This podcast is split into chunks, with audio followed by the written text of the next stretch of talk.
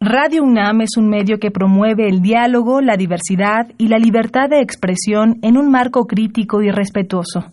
Los comentarios expresados a lo largo de su programación reflejan la opinión de quien los emite, mas no de la radiodifusora. Más salud. Radio UNAM y la Facultad de Medicina presentan Más saludable más sexualidad, más mente, más veraz, más confiable, más UNAM. Consulta nuestra revista www.massaludfacmed.unam.mx. Coordinación de Comunicación Social. Queridos y queridas radioescuchas. La Facultad de Medicina de la Universidad Nacional Autónoma de México y Radio UNAM tienen el agrado de invitarlos a que nos acompañen durante la siguiente hora en su programa Más Salud. Les habla su amigo Emanuel y en esta ocasión tendremos con mucho gusto a un invitado muy especial porque nos hablará sobre el tema de infarto al corazón. Para hablar sobre dicho eh, tema nos acompaña el doctor Álvaro Contreras Villaseñor, quien es médico cirujano por la Facultad de Mexicana de Medicina de la Universidad La Salle. Tiene una especialidad en cardiología por la UNAM y fue egresado del Instituto Nacional de Cardiología, doctor Ignacio Chávez. Cuenta con una maestría en Administración de Organizaciones de la Salud por la Universidad La Salle y actualmente es médico adscrito del Departamento de Cardiología Intervencionista del Hospital de Cardiología del Centro Médico Nacional Siglo XXI del IMSS. Bienvenido Álvaro, si me permites llamarte por tu nombre como tal, ¿no? Por favor, muchas gracias, gracias por la invitación. Muchas gracias.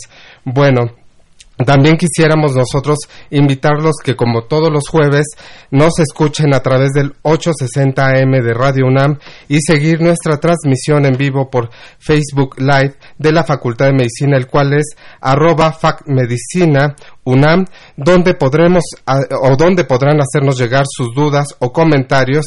Y también pueden hacerlo a través de nuestras líneas telefónicas que son el 55 36 89 89, la cual cuenta con dos líneas telefónicas oladas sin costo al 01 800 505 26 88 para nuestros amigos y amigas del interior de la República. También les recuerdo que y los invito a que se eh, eh, nos puedan escribir también sus dudas y comentarios en Twitter arroba facmedmedicinaunam e Instagram fac.medicinaunam. ¿qué les parece si nos vamos a una eh, pequeña cápsula referente al tema que es infarto en jóvenes? Las enfermedades cardiovasculares son un conjunto de trastornos del corazón y de los vasos sanguíneos. Son la principal causa de defunción en todo el mundo. La cardiopatía isquémica es la primera causa de muerte en México y en el mundo. El infarto en jóvenes es una epidemia de este siglo y se debe a los factores de riesgo cardiovasculares que antes se presentaban en adultos. Entre 2016 y 2017 aumentó el número de jóvenes entre los 30 y 40 años que han sufrido infartos, y todo ha sido por un proceso que comienza desde muy jóvenes. El sobrepeso, la diabetes, la hipertensión, el consumo de drogas, el sedentarismo y en ocasiones el consumo de bebidas energizantes son los peores enemigos de la salud cardiovascular en jóvenes. Esta enfermedad está estrechamente relacionada con el estilo de vida y con los factores de riesgo, tanto modificables como hábitos, dietas y sedentarismo, como no modificables, edad, género y raza. Fuente, OMS, Organización Mundial de la Salud. Producción, Erika Lamilla. Voz, Andrea Carlos. Bueno, pues ya estamos de regreso y en esta hora vamos a estar compartiendo sobre este interesante tema sobre infarto al corazón. Bueno, pues doctor, vamos a iniciar, Alejandro, este tema muy interesante y me gustaría que nos platicaras eh, a qué se hace o qué tan importante es el corazón en nuestro cuerpo. Pues es, digamos, el órgano por excelencia, digo, no es porque los demás no sean importantes, necesitamos de todos para funcionar Pero pues básicamente el corazón es la bomba que echa a andar todo el cuerpo, ¿no? Es el órgano que se encarga de que el riñón, el cerebro, el estómago, eh, las uñas de los pies, los ojos, que todos reciban la cantidad de alimento, ¿no? La sangre, el oxígeno, la glucosa que necesitan para poder funcionar, ¿no? Es un órgano único que tenemos y obviamente es indispensable para la función. Obviamente para que funcione bien, pues necesitamos que todos los demás estén funcionando de una forma adecuada, pero eh, pues bueno, ¿no? La función de bomba que tiene el corazón es indispensable, ¿no? Y única para el cuerpo. Ok, eh, eh, Álvaro, ¿y qué tan importante como lo has mencionado es el corazón anatómicamente? ¿Cómo está conformada o conformado este órgano? El corazón casi siempre lo entendemos pues como esta figura eh, plana, ¿no? del corazoncito rojo que vemos en cuando alguien se enamora en las caricaturas o algo similar, pero el corazón es un poquito más complejo que eso, es un órgano bastante interesante porque funciona a través de cuatro cavidades, ¿no? Hay cuatro cámaras o cuatro cuartos dentro del, del corazón que se encuentran separados por paredes y eh, comunicados por válvulas, digamos por puertas. Y lo que hacen estas cuatro cavidades es llevar la sangre de un lado hacia otro, ¿no? Reciben sangre que ya consumió el cuerpo, sangre desoxigenada, ¿no? Entendámosla como sangre sucia, por decirlo de alguna forma muy simplista, la llevan a los pulmones y después regresa al otro lado del corazón, desde donde viaja el resto del cuerpo. Es una cuestión bien interesante la función del corazón porque es una mecánica eh, similar a un movimiento como una toalla que se enrueda sobre sí mismo. Es un, es un mecanismo que hace que estas cuatro cavidades se expriman de una forma muy bonita, muy ordenada, que tiene que estar sincronizada dentro de cada una de ellas por cuestión de segundos o menos que segundos para que la contracción sea eficiente. Es una máquina maravillosa. Eh, tiene un orden muy particular de qué segmento debe contraerse primero, qué puerta debe abrirse y esto hace que el corazón funcione de una forma normal desde antes que, lleguemos al, vientre, a la luz, ¿no? desde antes que nazcamos, ¿no? de una forma simplista, hasta que nos morimos. ¿no? Hablamos de una máquina que funciona con una complejidad y una perfección eh, incomparable ¿no? durante 60, 70, 80, 90, 100 años. ¿no? La verdad es que es muy difícil encontrar una máquina creada por el, hombro, eh, por el hombre que pueda durar 100 años trabajando con este nivel de, de, perfección, ¿no? O sea, podríamos decir que es como un filtro donde eh, pasa la sangre, la depura, ¿no? Y entonces las manda a los demás órganos para que se alimente. Y la lleva a donde tienen que llevar, ah, viaja por todo el cuerpo. Y esto tiene que hacerlo todos los días, todas las horas de nuestras vidas sin parar. Y abordando y adentrándonos todavía más hacia nuestro tema del día de hoy, ¿qué es un infarto de corazón? El infarto del corazón eh, sucede cuando algún segmento de esta maquinaria tan compleja, de este músculo cardíaco que es, eh, deja de recibir sangre. ¿no? Al igual que el corazón se encarga de llevar sangre a todo el cuerpo, el músculo cardíaco pues también necesita alimento para funcionar. Entonces, para que la sangre llegue a donde tiene que llegar en el corazón, hay básicamente tres arterias muy grandes, dos del lado izquierdo, una del lado derecho, y estas llevan sangre al músculo cardíaco. Y eh, por distintas circunstancias a lo largo de la vida, por muchas causas distintas, de las cuales tal vez la más común, o más bien la más común, es cuando las arterias del corazón, que son como plomería, se van llenando eh, de sarro, ¿no? de colesterol, de, de, distintas placas que obstruyen el paso de sangre, pues le deja de llegar sangre al corazón. ¿no? Y cuando hablamos de infarto entendemos que esto sucede de una forma súbita. Entendemos que hay un segmento del corazón que está trabajando, llevando una frecuencia cardíaca de 80 latidos por minuto, 90 eh, latidos por minuto, y de repente se obstruye ¿no? la luz de esta arteria, deja de llegar sangre y el corazón empieza a sufrir. Entonces el músculo cardíaco dice, ah, caray, pues no tengo ya energía, ya no tengo gasolina, ya no puedo seguir trabajando. Empieza a fallar la función del corazón en ese momento y pues pueden suceder muchísimas cosas, ¿no? Eh, obviamente la más terrible es la muerte, ¿no? Consecuencia de una falla de bomba de este órgano que quedamos, que es un órgano indispensable y fundamental para la vida. o pueden presentarse muchas otras circunstancias, ¿no? arritmias, insuficiencia cardíaca, cuadros de dolor, complicaciones en otros órganos. Es una situación eh, catastrófica. Porque además eh, el infarto tiene la, característica muy peculiar, pues, que es agudo, ¿no? es abrupto. Entonces, pues tristemente no nos sucede cuando estamos en el hospital, ¿no? O en el consultorio, o cuando estamos ya con las maletas y todo listo y vestidos para decirnos, ok, me voy a infartar ahorita, me tengo que ir al hospital, ¿no?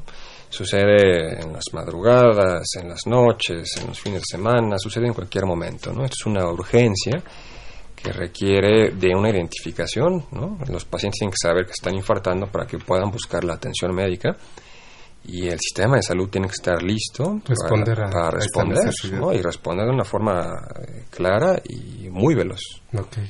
Pues mire, doctor, ahorita se aceleró mi corazón, no sé si fue una arritmia, porque ya llegó Jennifer Gracias, Hincapié, nos, nos va a acompañar en esta entrevista y la verdad es que, bueno, ella ahorita se incorpora porque fue a una presentación de un libro en jurídica, si no me equivoco.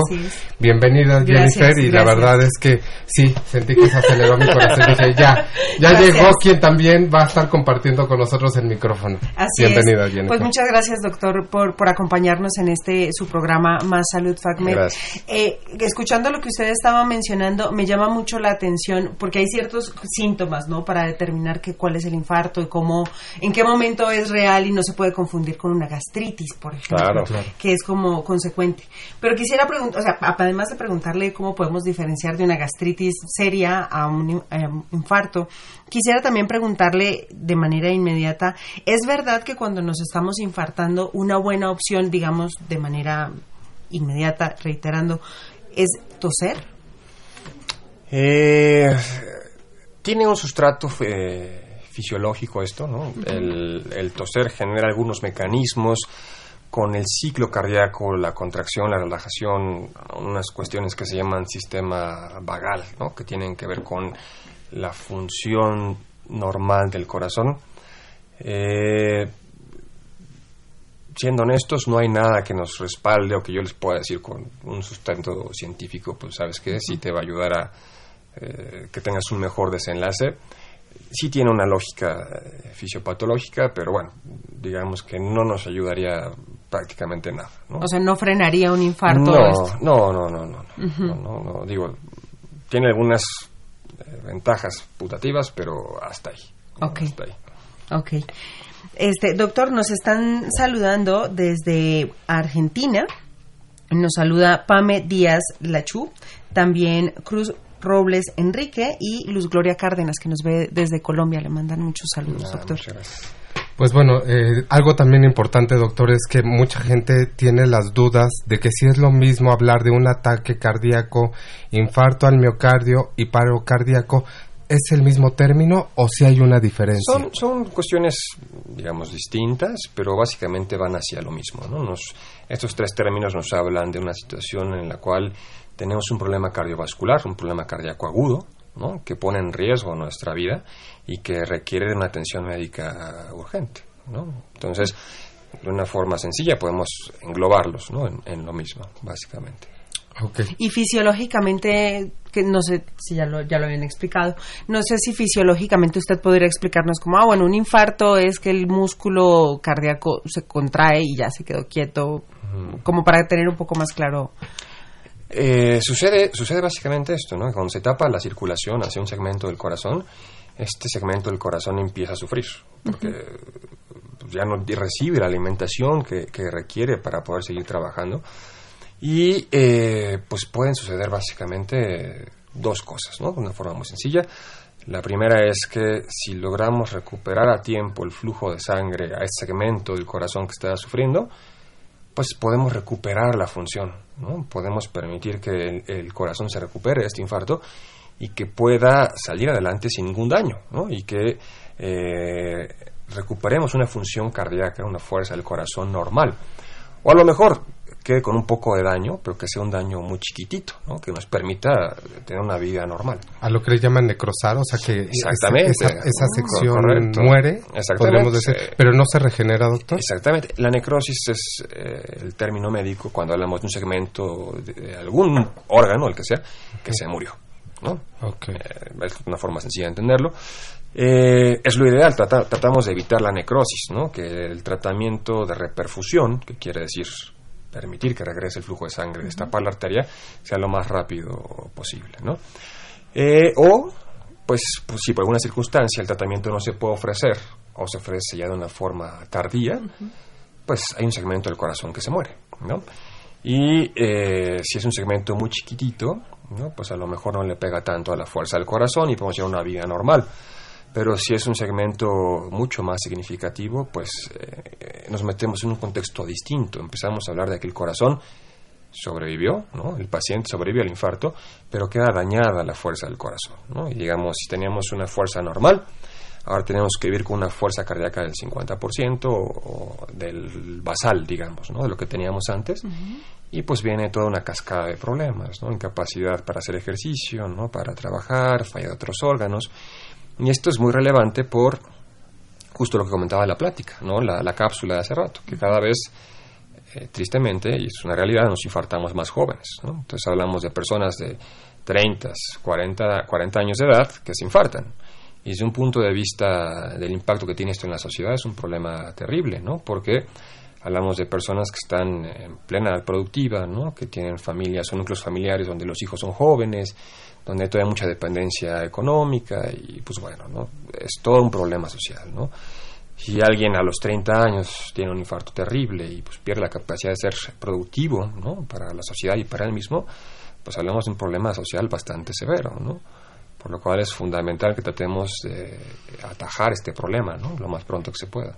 ¿Y cuáles serían entonces, desde su percepción, doctor, las acciones que podríamos llevar a cabo desde ahora que estamos jóvenes, estamos jóvenes, este, para eh, digamos, prevenir sufrir un ataque al corazón o un infarto? Pues este es un tema cultural, ¿no? necesitamos ponerle muchísima atención, sobre todo nosotros como mexicanos que tenemos un problema terrible en todo esto, ¿no? Esto, eh, lo que necesitamos entender es que los malos hábitos de vida, eh, pues tarde o temprano pasan la factura, ¿no? Aquí hablamos del tema particular de infarto, ¿no? Pero si hablamos de diabetes, falla renal, infarto cerebral, eh, cáncer, pues todo viene de lo mismo, ¿no? Y hablamos de conductas eh, sociales, conductas alimentarias, hábitos de vida que aprendemos desde que somos chiquititos, ¿no? Eh, un ejemplo muy sencillo de entenderlos, aquí en México entendemos que un bebé, ¿no? Que un bebé chiquitito, ¿no? De meses, si está gordo, está sano. Ah, está gordito, qué bonito bebé. Qué bonito Y este, este bebé está flaquito, está enfermo. Las cosas no son así, ¿no? Cada vez hay más evidencia que demuestra que este tipo de cosas desde etapas muy, muy chicas de la vida impactan en cómo el cuerpo responde a la obesidad más adelante. Un bebé que es gordo, por ejemplo, tiene muchas más probabilidades por cuestiones genéticas demostradas de ser gordo toda su vida que un bebé que es flaquito. Este es un ejemplo muy chiquitito de cómo las cuestiones culturales eh, tienen que ir cambiando en la forma como vemos nuestra vida, ¿no? Estamos todos muy orgullosos de que México sea el primer lugar de obesidad eh, infantil, ¿no?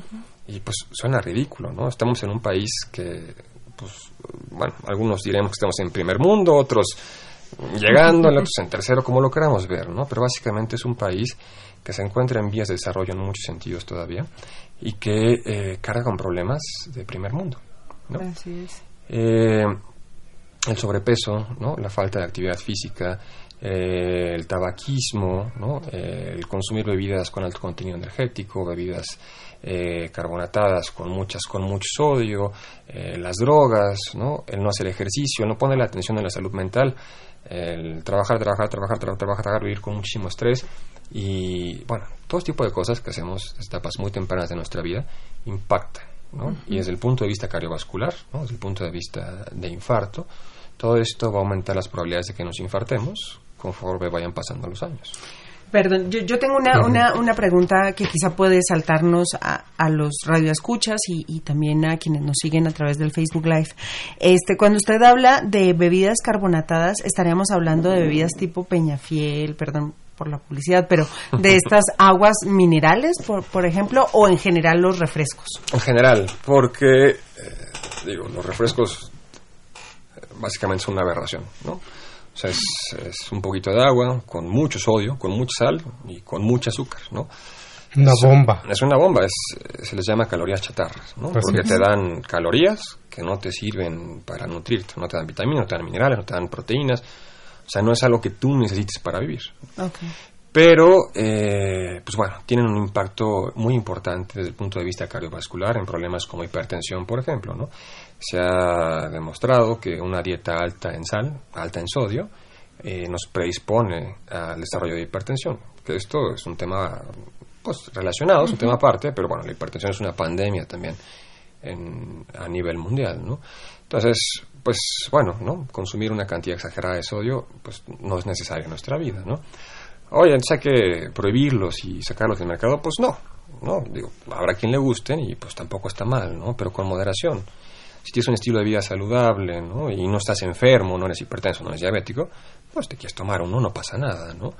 Pero eh, en particular, ¿no? En nuestro país, de alguna forma permeó, ¿no? En las comunidades, incluso en las más vulnerables, ¿no? Las que menos información tienen y menos acceso a la salud, pues cómo es parte de la, de la rutina diaria, ¿no? Cuando uno va a lugares eh, de acceso limitado a nuestro país, ¿no? Zonas de sierra, zonas del sureste, eh, te reciben con un vaso de refresco, ¿no? Es un acto de, de cortesía, ¿no? Tómate una coca, tómate una fanta. Eh, pero bueno, esto es otro tema. ¿Qué, tan importante, fíjese, lo que está mencionando, eh, doctor, que es esto de la educación? O sea, si no estamos educados de alguna manera en tener un buen estilo de vida saludable, pues difícilmente pues vamos a, a tener salud, ¿no? Entonces, ¿Usted considera que sí la educación en cuanto a salud es importante? Es indispensable, o sea, porque el costo de la salud cada vez es más alto. Y en una situación en la que vivimos nosotros, ¿no? en un país en el cual tenemos todavía muchas cosas que desarrollar y tenemos muchas limitantes desde el punto de vista de infraestructura, muchos retos que enfrentar, es importantísimo que nos enfrentemos a la parte de la, de la educación. La gente tiene que saber qué es lo que le hace daño, qué es lo que la predispone a enfermarse, en este caso particular a infartarse, y pues saber qué hacer para evitarlo, ¿no? ¿Qué me puede disminuir el riesgo de infartarme? ¿Y qué debo hacer si creo que tengo el riesgo o si creo que me estoy infartando? ¿Y cómo puedo determinar yo como paciente cuáles serían mis riesgos para saber si me puedo infartar? Aquí eh, lo ideal es, pues bueno, tener un poquito de información, programas de radio, lectura, hacer un poquito de eh, autoinvestigación. Pero la forma más sencilla es acercarse al profesional de la salud. O sea, de una forma rutinaria, todo adulto, digo hablo de los adultos porque es pues, lo que me toca a mí, pero bueno, incluso desde etapas pediátricas ya hay estrategias de prevención ¿no? de enfermedades metabólicas. Eh, hay que ir una vez al año por lo menos al médico. Son cuestiones sencillas y elementales que hace el médico que tienen un impacto brutal en el desenlace de los pacientes. Eh, conductas de riesgo. Oye, tienes 18 años, ¿no? Estás acabando la prepa, estás fumando, pues bueno, vamos a hacer esfuerzo para que dejes de fumar, ¿no? Estás tomando 3, 4 veces a la semana, bueno, no se debería, pero bueno, así pasa, ¿no? Vamos a hacer cosas para moderar esto, ¿no? Llevas 18 años de tu vida con sobrepeso, ¿no? Pues vamos a empezar a trabajar en esto, conductas de ejercicio, eh, medir la presión arterial, ¿no? que es algo que se hace en una consulta normal, medir índice masa corporal, ¿no? el perímetro abdominal, si es necesario o si es prudente, pues hacer algunos exámenes de laboratorio y a lo mejor en etapas tan tempranas ya podemos identificar que empieza a haber problemas de triglicéridos, problemas con el azúcar, etcétera, etcétera, etcétera. ¿no? Entonces, mínimo, ¿no? una vez al año todos los adultos tenemos que ir a revisión eh, con el médico general, con el internista, con el cardiólogo, con quien sean, con un eh, profesional de la salud que esté entrenado en temas de prevención, ¿no? Y de ahí vendrá una serie de medidas que podremos hacer para impedir que esto progrese. Para prevenir. Como dirían, chécate, mídete y cuídate, ¿no? Exactamente. Así es. Así es.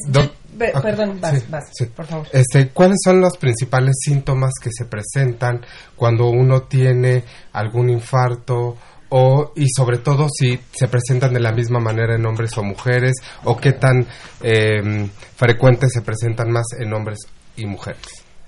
El síntoma clásico de infarto es dolor de pecho, ¿no? Es una sensación de opresión, es algo que aprieta y que se siente pesado, como si tuvieras un elefante sentado encima de ti, que no, no hay forma de que eso se le quite, ¿no? Se ponen de lado los pacientes, caminan, eh, abren las ventanas y la molestia ahí sigue. Es un dolor muy característico. No es una punzada, no es un piquete, no es un retortijón, es una molestia que dura habitualmente más de 30 minutos, que suele acompañarse de falta de aire, de deseos de evacuar, de dolor hacia otras partes del cuerpo. Es una sensación bastante intensa, ¿no? No es algo como que ah, sentí un piquetito y se me quitó. No es una molestia terrible que además suele generar mucha angustia. ¿no? Los pacientes se sienten desesperados, eh, molestos. Eh, hay quien tiene eh, sensación de muerte inminente. Dice, va a morir. ¿no? Y bueno, no, no van en tan mal sentido. ¿no? Están teniendo un problema cardiovascular serio. Esta es la característica clásica del dolor. ¿no? el dolor se puede ir hacia la mandíbula, se puede ir hacia el brazo, se puede ir hacia el estómago, se puede ir hacia la espalda, se puede ir hacia muchos lugares, ¿no? Pero digamos, la forma característica clínica es esta. Eh, no siempre se presenta así, ¿no? A veces es única y exclusivamente dolor en la mandíbula. A veces es única y exclusivamente dolor en el brazo. O a veces es una molestia rara, ¿no? En la boca del estómago, que como decía hace rato, se confunde con gastritis, ¿no? Entonces, no suele ser habitual en la menor proporción de los casos. ¿Quiénes son las personas que más frecuentemente tienen síntomas atípicos? Eh, las mujeres, las personas de edad avanzada y los pacientes diabéticos, ¿no? por temas de percepción sensorial, percepción de identificación del dolor. Obviamente la persona que más riesgo tiene de esto pues, es una mujer de edad avanzada que es diabética. ¿no?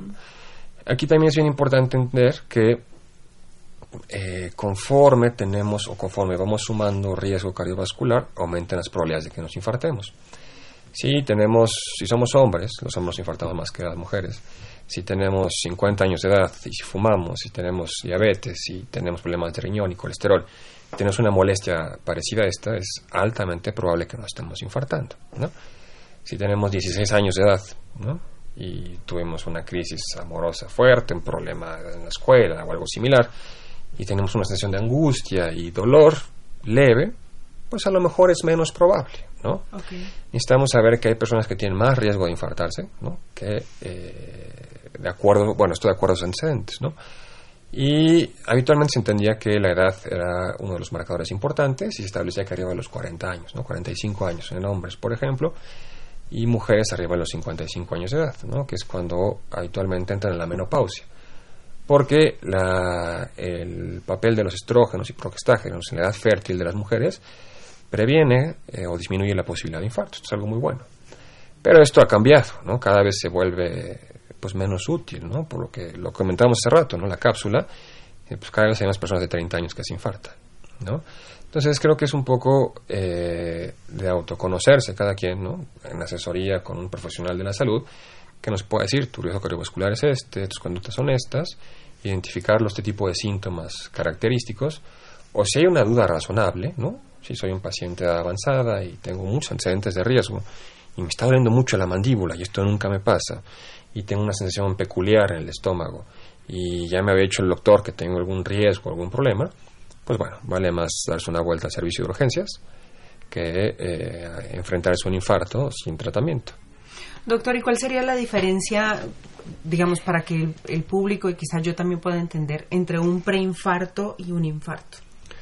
Un preinfarto es un término muy práctico. Eh, digamos, no lo encontraremos escrito en los libros, pero eh, tiene mucha utilidad, ¿no? Podríamos entenderlo, el, el término de preinfarto, como ¿sabes qué? Ya alguna vez tuve algún evento de dolor precordial sospechoso, ¿no? que no fue característico de un infarto, o me revisó el médico y me dijo, ¿sabes qué?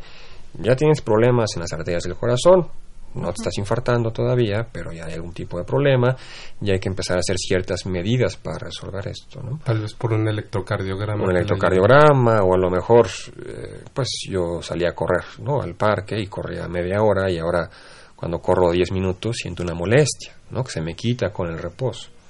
Esto sería una angina de pecho, ¿no? Que esto es lo que pudiéramos empezar a entender, ¿no? Como un concepto de, de preinfarto. Ok. Doctor, y es, eh, nos preguntan a través de redes sociales, eh, Eric eh, Verdín, eh, que si está indicado el ácido acetil salicílico como este cardioprotector. Exacto. Sí, eh, la, el ácido salicílico, la aspirina, es un medicamento que ha salvado una cantidad enorme de vidas a lo largo de la historia. Cuando las personas cumplen con ciertos criterios de riesgo cardiovascular, está indicado darles aspirina. Hubo una época en la cual se pensaba que la aspirina era para todos, ¿no? casi casi desde los 30 años. ¿no? Tampoco son así las cosas, porque es un medicamento que a fin de cuentas tiene ciertas interacciones y ciertos, ciertos riesgos. ¿no? También puede llegar a ocasionar daño cuando no está bien indicado. Entonces, si una persona, una vez que platica con el médico, se identifica con un riesgo cardiovascular eh, elevado, ¿no? de aquí a 10 años, que es habitualmente como medimos las cosas, pues les damos aspirina para prevención primaria. Y esto nos debe de ayudar a reducir la incidencia o la probabilidad de que el paciente se infarte. ¿Su, función tiene como anticoagulante? Su función es antiplaquetaria. Ah, y esto tiene que ver con la fisiopatología, esto quiere decir con cómo funciona, cómo se desencadena un infarto. Está una arteria, ¿no? que con el paso de los años eh, se ha llenado de, de SAR, ¿no? que es colesterol o calcio, y lo que sucede es que en estas placas se depositan muchas sustancias que son dañinas o inflamatorias para el cuerpo. Entonces el cuerpo trata de sacarlas y las encapsula, ¿no? Una placa. Y se va formando esta placa. En algunas, eh, en algún momento de la vida, por distintas circunstancias, esta placa se rompe. Y toda esta sustancia tóxica que estaba dentro de la placa se libera a la circulación. Entonces el cuerpo identifica que algo malo está pasando ahí y dice, pues vamos a taparlo entonces, ¿qué es lo que hace? Vienen las plaquetas, que son una de las primeras líneas de defensa, y se empiezan a pegar ahí, donde se rompió la placa. Y después se empieza a formar un trombo, un coágulo.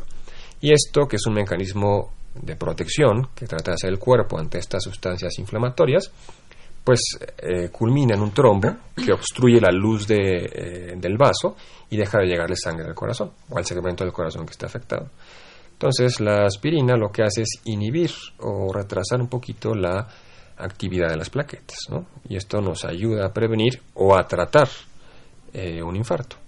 Pero entonces la recomendación para nuestros eh, radioescuchas y nuestra audiencia es, antes de empezar a tomar aspirinas de forma regular para, digamos, prevenir problemas cardíacos, es que vayan con su profesional de la salud y que se lo recomienden. Sí, no, no es para todos, ¿no? Tenemos también una pregunta referente a que ¿cuál es la alimentación sana que procura una buena función del corazón?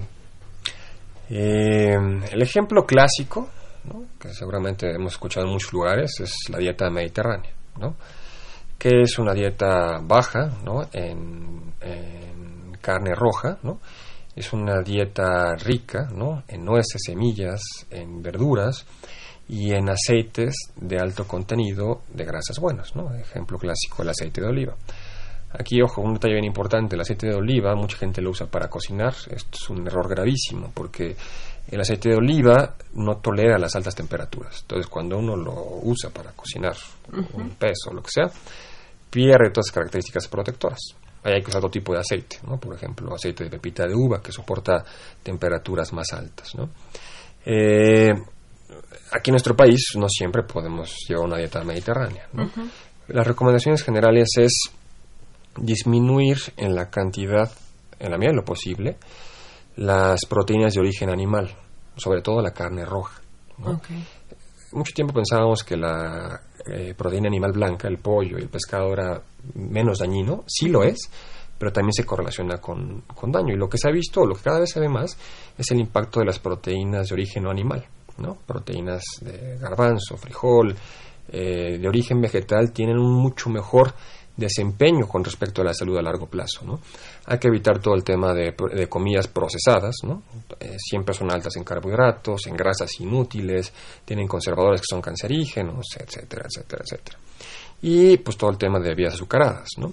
Todo lo que sea grasa extra, pues va de más. Entonces, cuando uno analiza todo tipo de circunstancias, es una dieta muy autóctona de la población prehispánica mexicana.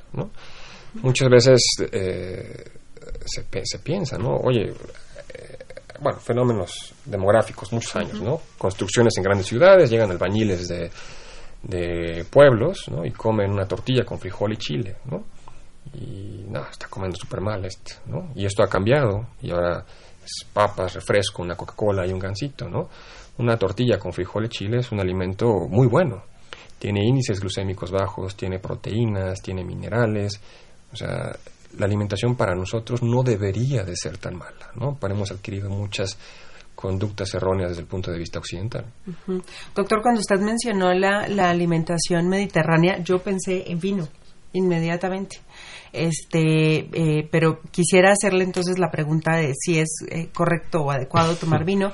Después de nuestro corte, eh, vamos a tener un pequeño corte y regresamos, pero seguimos en redes sociales. Seguro.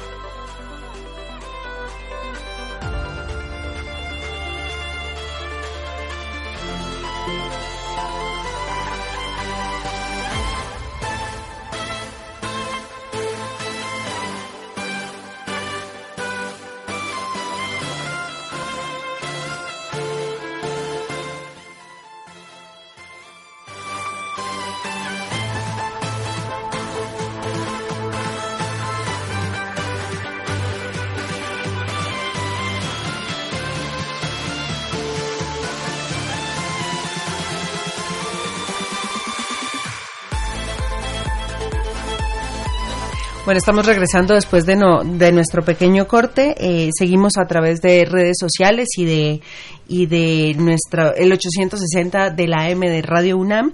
Les recordamos a quienes nos escuchan y nos ven que nos pueden dejar sus comentarios y sus preguntas para el doctor el día de hoy sobre este tema tan interesante que es el infarto. Eh, nuestros teléfonos en cabina son el 55 36 89 89 con dos líneas y el LADA sin costo que es el 01800 505 2688. Doctor, yo reitero mi, mi pregunta. Cuando usted mencionó dieta mediterránea, yo me ilusioné y dije, vino, qué delicia, qué emoción. No sé si tú, Emanuel, también te pues la misma sensación. ¿no? O sea, porque dices, ahora sí, ya, ya. una copita diaria. ¿Qué tan cierto es, es eso? sí, no está mal. Eh, digo, Está muy bien. Está muy bien. Pero eh, el alcohol tiene un fenómeno muy particular desde el punto de vista eh, epidemiológico. Tiene un efecto, una curvatura que se llama J, ¿no? que lo que quiere decir básicamente es que a dosis muy particulares ¿no? y con algunos alcoholes muy selectos pudiera tener un efecto cardioprotector, pero conforme aumenta esta dosis pasamos del beneficio al daño.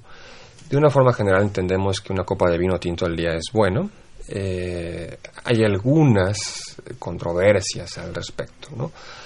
Eh, no todos los vinos son buenos, ¿no? Tienen que ser vinos de uvas muy particulares, con muchos taninos, ¿no? Esta, que te deja un regusto ácido en la boca, ¿no? Los vinos... ¿Cómo, ¿Cuáles serían esos, doctor? ¿Cómo podríamos ir Por ejemplo, un, un, Cabernet, ¿no? A lo mejor un, un, Shiraz es mucho más dulce y le falta un poquito este componente de taninos que tiene eh, beneficio, ¿no? Desde el punto de vista cardiovascular. Eh, si eres un paciente sano, ¿no? Y tienes un hábito de tomar una copa de vino tinto al día con una alimentación balanceada, pues pudiera haber un efecto cardioprotector, ¿no?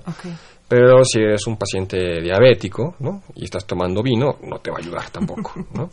Entonces, es un tema que básicamente de moderación, ¿no? Todo con medida. Exactamente. El vino tinto sería mejor que echarse una cerveza, ¿no? Sin duda alguna. Okay. Eh, por el tema de calorías y otro tipo de circunstancias, ¿no? Ya es que preocupan, ¿no? sí, a todas nos preocupan. Bueno, a todos, nos preguntan también por ahí eh, en las redes sobre eh, dónde lo podrían consultar a usted. ¿Tiene alguna red social? Sí, digo... Si, si quiere proporcionarnos los datos de su consultorio, Sí, con gusto, con gusto. Digo, si me buscan en internet, con mi nombre, salen datos de consulta y doy consulta privada en el Hospital Ángeles del Pedregal, consultorio 932. ¿Nos recuerda su nombre completo? Álvaro Contreras Villaseñor. Álvaro, el doctor Álvaro Contreras Villaseñor. Nos preguntan también este por teléfono en cabina qué se siente y qué relación tiene con la isquemia. La isquemia es básicamente lo mismo de lo que hemos estado hablando ahorita. Isquemia quiere decir que un segmento de algún órgano, en este caso particular del corazón, le está faltando eh, nutrimento. ¿no? Es a lo que nos referimos cuando empieza a sufrir el, corazón. Eh, la isquemia puede ser crónica, ¿no? puede durar mucho tiempo cuando tenemos angina estable, o puede ser aguda, cuando nos enfrentamos a un infarto agudo al miocardio. Ok. Doctor, ¿y cómo podría yo diferenciar entre un dolor de, eh, de la de la gastritis y un infarto. O sea, ¿en qué momento debo decir, estos, se estos dos se parecen mucho porque los síntomas son muy parecidos, pero en qué momento debo decir, ya debo ir mejor al servicio de urgencias? Primero, si se acompaña de dolor opresivo, ¿no? Si es una sensación opresiva en el pecho, además de la gastritis, pues bueno, vale la pena ir al servicio de urgencias. El dolor del infarto habitualmente es súbito, ¿no? Estábamos tranquilos, o no había ninguna molestia y de repente empezamos con esta molestia eh, habitualmente dura más de 30 minutos y es una intensidad eh, que cada vez va en aumento, ¿no? Hasta llegar a ser bastante intensos, ¿no? Digo, no es un piquetito, no es una punzada, es una sensación bastante angustiante, ¿no? Ok, doctor. Eh, también algo muy interesante que nos gustaría saber, ¿cuál es el tratamiento a seguir para aquellas personas que sufrieron algún infarto? Eh, bueno, una vez que ya pasó el infarto, hay muchas cosas que hacer. Eh, número uno, para prevenir que esto vuelva a pasar. Y número dos, para conservar o mejorar la función residual del corazón. El tema de la prevención secundaria, una vez que ya nos infartamos, pues va dirigida al consumo de fármacos muy específicos que tienen esta función, al control de los factores de riesgo que nos pueden llevar a infartarnos nuevamente, como colesterol, ácido úrico, glucosa, etcétera, etcétera, etcétera, y medicamentos que nos ayudan a recuperar, ¿no? O a que el corazón compense por medio de otros mecanismos la fuerza del corazón que ya se dañó. Okay. Entonces, bueno, esto será ya un tema de que habrá que darle seguimiento con el cardiólogo. Pero, por ejemplo, una persona que, ha sufrido un infarto puede, no sé, ejercitarse de la misma manera este que lo hacía antes, puede seguir, no sé.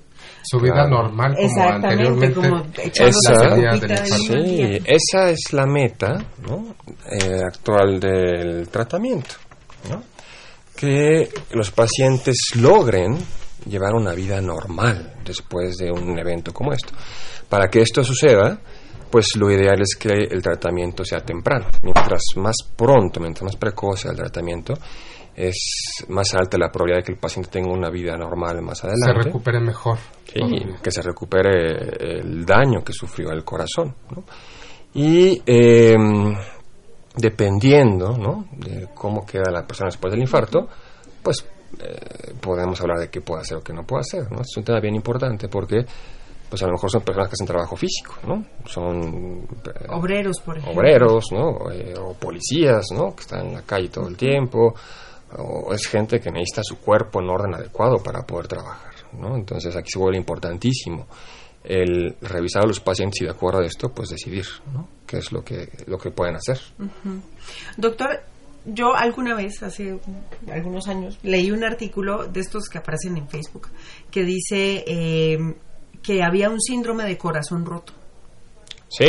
Y si, y si es, o sea, mi pregunta es, ¿es cierto? Y si sí está relacionado como con la, digamos, alteración emocional y, o sea, ¿sí se me puede romper el corazón? Sí. o sea, puede estallar y... No. Pero, o sea, más bien, se me puede romper el corazón porque Manuel no me presta tanta atención como yo quisiera. Eh, sí, no, no, no necesariamente. Sí se puede romper el corazón, romper, literal, que se rompa el corazón y la persona se muera como consecuencia de un infarto. El síndrome de corazón roto no llega a estos extremos, afortunadamente. El, síndrome de corazón rojo es una circunstancia clínica en la cual los pacientes presentan dolor en el pecho, cambios electrocardiográficos, eh, elevación de enzimas cardíacas y alteraciones de la forma como se mueve el corazón, consecuencia de un evento estresante o emocional eh, agudo. Entonces es un cuadro clínico muy aparatoso que afortunadamente no tiene repercusiones habitualmente para la vida de los pacientes. O sea que si el estrés contribuye o puede generar que la persona pueda tener un infarto. Sí, son eventos clínicos eh, raros, ¿no? afortunadamente, y son situaciones eh, muy estresantes en agudo. ¿no? Ejemplo, eh, pérdidas, ¿no? quiebras financieras, hechos de violencia, situaciones críticas, ¿no? pacientes que están en terapia intensiva, situaciones, digamos, bastante aparatosas, ¿no? habitualmente. Qué, qué, complejo, ¿verdad? O sea, tenemos que bajarle nuestro nivel de estrés, de estrés, bastante para poder cuidar nuestro, nuestro corazón. Doctor, y a mí, a mí hay algo que me, que me inquieta mucho y es que hemos conocido a lo largo de, de, no sé, nuestras profesiones y de la relación que tenemos con profesionales de la salud, pacientes que son personas delgadas, digamos estilizadas, que no, que no se ve que tengan como un mal estilo de vida, pero tienen los triglicéridos altos. ¿Esto es posible o, o si hay una correlación directa de obesidad y triglicéridos altos o simplemente yo puedo estar muy delgada y también tenerlos y me debo checar? También se puede, porque eh, incluso aquí en México tenemos mala suerte genética. Tenemos una incidencia bastante alta de mutaciones que nos predisponen al desarrollo de problemas de colesterol y triglicéridos. ¿Es este gen de la, de la obesidad el que preserva la alimentación por las hambrunas? Eh, no, más o menos todos tienen que ver, pero básicamente hablamos de mutaciones muy particulares de eh, elementos que tienen que ver con la vía metabólica, el almacén de los triglicéridos o el metabolismo del colesterol, que predispone a las personas que tengan este tipo de problemas, ¿no? Y son personas, o pueden ser casos eh, terriblemente catastróficos y, durísimos, ¿no? O sea, eh, niños, hablamos de niños chiquititos que mueren a consecuencia de infartos. Esto es el extremo, ¿no? Esto es una cuestión clínica terrible, lamentable, súper aparatosa lo más frecuente es que sean personas que van por la vida, ¿no? que tienen 20, 30 años, que nunca se han checado y que tienen triglicéridos de 400, 500, con una dieta razonablemente sana y pues piensan que son muy sanos, ¿no? Entonces, vuelvo a lo que platicamos hace rato, ¿no? O sea, nuestra obligación como adultos, si queremos cuidar nuestra salud, es una vez al año ir al médico, Y seguramente el médico nos pedirá pues exámenes de laboratorio. Y alimentarlos con medida, porque digo, es rico las gorditas, el chicharrón, el pozolito, todo este rollo, es delicioso, pero creo que lo podemos consumir, pero con cierta medida, no tan frecuente, ¿no? Y alimentarnos de otras este eh, alimentos que realmente pues nos ayuden en nuestro control de, salud.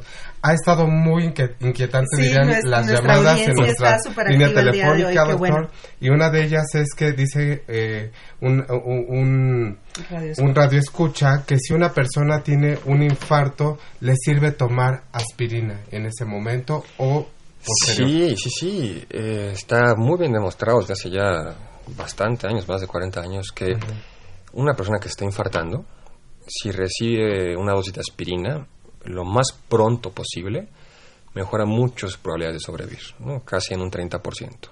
Entonces es una medida sencilla que podemos hacer en casa.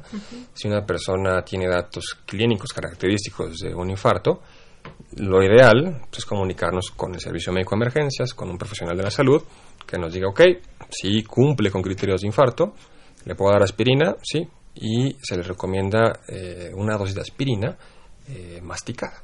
¿Masticada? Sí, porque esto hace que se absorba más rápido. Y mientras más rápido eh, se absorba y funcione la aspirina, pues más rápido nos empieza a proteger ¿no? en el corazón. ¿Y la versión efervescente de esa misma aspirina no sería mucho más rápido? también serviría, pero lo que más rápido permite que se absorba es cuando se mastica. Oh, qué buen dato. Eh, doctor, yo, yo tengo otra, bueno, más bien nos hacen a través de redes sociales una pregunta. Dice, ¿existe algún factor genético que provoque que haya alguna placa de grasa en las arterias que pueda causar tromboembolismo que lleve a un infarto? Eh, sí, o sea, sí hay predisposición genética para el desarrollo de infartos. Un ejemplo claro sería esto que platicábamos ahorita de cómo hay personas que tienen mutaciones en los genes que procesan los niveles de colesterol. Tenemos niveles altísimos de colesterol desde etapas muy tempranas de la vida y esto nos predispone a desarrollar eh, eh, placas o infartos. Hay otro tipo también de mutaciones genéticas que pueden ocasionar este tipo de circunstancias. Nuevamente, eh, en la revisión médica, ¿no? el médico nos pregunta, oye, ¿alguien en tu familia se ha muerto de infarto? Sí. ¿A qué edad? A los 60. Ok, pues es probable, ¿no? Sí, se murió a los 18. Entonces, pues ahí empiezan a prender los focos de alarma, ¿no? O a lo mejor, pues nunca nadie supo que se infartó, ¿no? Pero a lo mejor tenemos un tío, un primo, que pues se murió a los 20 y nunca nadie supo por qué. últimamente ha habido casos de muchos jóvenes que mueren, hasta jugadores, atletas, exactamente, mueren de manera súbita. Exactamente, que digo, no necesariamente son temas específicos de infarto, pero nos alertan ante probabilidades de riesgos cardiovasculares que pueden llegar a prevenirse. Doctor, ¿y si yo soy ese tipo de adulto irresponsable que no se ha hecho checar? Este, pero yo creo que yo me alimento bien, como ensaladas, este, hago dieta. Eh, ¿Puede haber algún síntoma físico que yo pueda detectar y decir, debo ir a checarme los triglicéridos, además de mi responsabilidad? Eh, habitualmente no. habitualmente los problemas metabólicos no dan síntomas hasta que ya estamos en una etapa bastante avanzada. Muchas veces se dice, ¿no? Pues tengo los triglicéridos altos, me duele la cabeza, ¿no? Por eso me están en la cabeza. Eh, puede ser, pero la verdad es que es un síntoma bastante inespecífico. ¿no? Nos puede doler la cabeza por cualquier cosa, básicamente, ¿no? Entonces, eh, pues no hay forma de hacerlo de una forma adecuada, más que acudiendo a, revisión, ¿no? Y lo que dice es súper importante, ¿no? La gente tiene que aprender por sí misma, ¿no? A cuidarse, ¿no? Educarse en la medida de lo posible, ¿no? Darnos también a nosotros herramientas como pacientes para poder llevar un estilo de vida saludable. Pues la verdad es que no se dan abasto nuestros telefonistas porque están llame y llame y tenemos muchas preguntas. Una de ellas es si un ultrasonido de cuello sirve para prevenir un infarto. El ultrasonido de cuello nos ayuda a hablar de riesgo, porque lo que sucede en las arterias del corazón cuando se llenan de sarro, de calcio y colesterol es una enfermedad sistémica, sucede en todo el cuerpo. Entonces, hay algunas mediciones muy particulares que se pueden hacer de la arteria carótida, ¿no? Se miden ciertas velocidades, ciertos grosores de las paredes de las arterias, y esto nos ayuda a predecir eh, riesgos. Entonces, de acuerdo a eso, decimos, ok, tú tienes un riesgo alto, vamos a hacer esto para tratar de impedir que te infartes, ¿no? Doctor, también nos preguntan por la línea telefónica, ¿qué es un infarto silente? Un infarto silente es, como su nombre lo dice, cuando alguien se infartó y nadie se enteró hasta mucho tiempo después. Sí puede pasar, ¿no? Habitualmente lo que sucede es que son síntomas que se confunden con otra cosa, ¿no? A lo mejor un día alguien tuvo un cuadro pues muy fuerte de gastritis y dijo, ah, caray, pues, tengo gastritis diario, pero este es un poquito más raro de lo normal.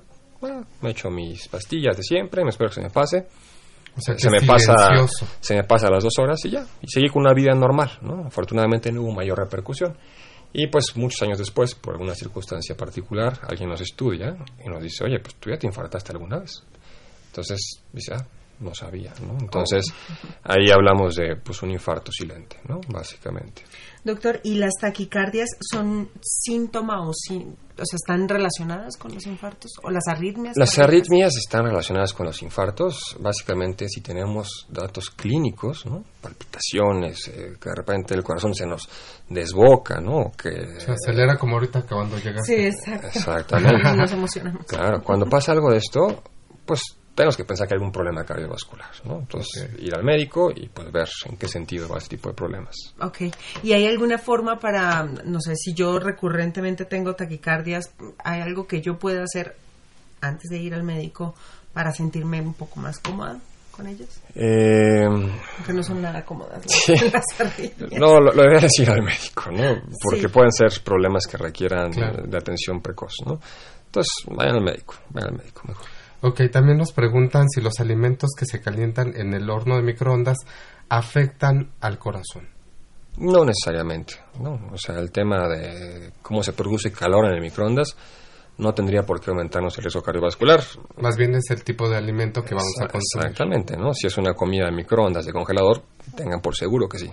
Claro, por los conservantes que y, las, y las grasas que trae, y, los carbohidratos y todo. ¿no? También nos preguntan si una persona le falta respiración por varios segundos, un, ¿es un síntoma de infarto? La falta de aire es un síntoma que se presenta cuando lo estamos infartando, pero se va acompañado de todo lo que platicamos, ¿no? Dolor, ¿no? Irradiaciones del dolor, de la falta de aire y son molestias que duran habitualmente más de 30 minutos. ¿no? Es común que los pacientes vayan a consulta por sensación de suspiros, nada más, que afortunadamente no es nada para preocuparse. Ok, yo quisiera hacerle una última pregunta que también nos hicieron nuestros radioescuchas. ¿Un ataque de pánico puede llevarme a un infarto? eh, sería muy desafortunado, ¿no? Si pudiera... ¿Pero una coincidencia? Y esto, eh, qué bueno que hace esta pregunta, porque yo recuerdo que hace cierto tiempo fue muy conocido en los medios, un artista, una actriz murió por una situación de pánico y falleció, entonces... Sí, no sería lo más, lo más común, ¿no? Habitualmente tendría que haber ya algún tipo de enfermedad en el corazón para que una crisis de pánico desencadenara un infarto. No sería lo más común. Pues doctor, no sé si usted nos quiera compartir los números telefónicos de su consultorio, quizás su página web donde lo puedan sí, consultar. Digo, con gusto, en cualquier buscador ponen mi nombre. Álvaro Contreras Villaseñor. Y si no, el teléfono del consultorio es 55 68 55 11. Bueno, pues ya tienen los datos del doctor para que puedan consultarlo y eh, poder ver si eh, tienen alguna situación de riesgo en su salud. Pues eh, doctor, eh, muchísimas gracias por estar con nosotros el día de hoy. De verdad fue muy enriquecedor y muy aclarador poder platicar con usted acerca de este tema tan relevante. Este, queremos agradecer su participación el día de hoy, la, participación de nuestros radioescuchas que estuvieron súper activos y nuestra audiencia en Facebook Live. Así es, y si, usted considera que tiene algún comentario que, o recomendación hacia nuestros radioescuchas, quisiéramos claro, escucharlo. Pues cuídense todos, ¿no? O sea, ese es un tema de, conciencia y responsabilidad, ¿no? Vayan al médico. Y bueno, me gustaría cerrar con, con, una frase que sería, para tener un corazón sano debemos alimentarnos saludablemente y así nuestro cuerpo y mente y espíritu la podremos entregar con todo corazón. Así es, muchas gracias, Emanuel. Este, el día de hoy estuvo con nosotros entonces el doctor Contreras, Álvaro Contreras Villaseñor, este estuvo con nosotros Emanuel López. Y Jennifer Incapié. Esta es una coproducción de la Facultad de Medicina y Radio UNAM. A nombre del doctor Germán Fajardo Dolci, director de la Facultad de Medicina, nuestra secretaria general, la doctora Irene Durante Montiel, la coordinadora de comunicación social, la licenciada Karen Corona Menes, la licenciada Pamela Gómez Velázquez, jefa audiovisual. En la producción nos acompañó la licenciada Erika Alamilla Santos, en la voz de las cápsulas la licenciada Andrea Candy, en el Facebook Live eh, Sen, Senyasi Morales, ahora sí ya lo pronuncié bien. En los controles, Socorro Montes, eh, en nombre de todo el equipo de producción de este programa, queremos darle las gracias a usted y a nuestra audiencia. Nos vemos la siguiente semana a esta misma hora. Muy buena tarde. Gracias, buena tarde. Radio UNAM y la Facultad de Medicina presentaron Más Salud. Consulta nuestra revista www.massaludfacmed.unam.mx. Coordinación de Comunicación Social. Más UNAM.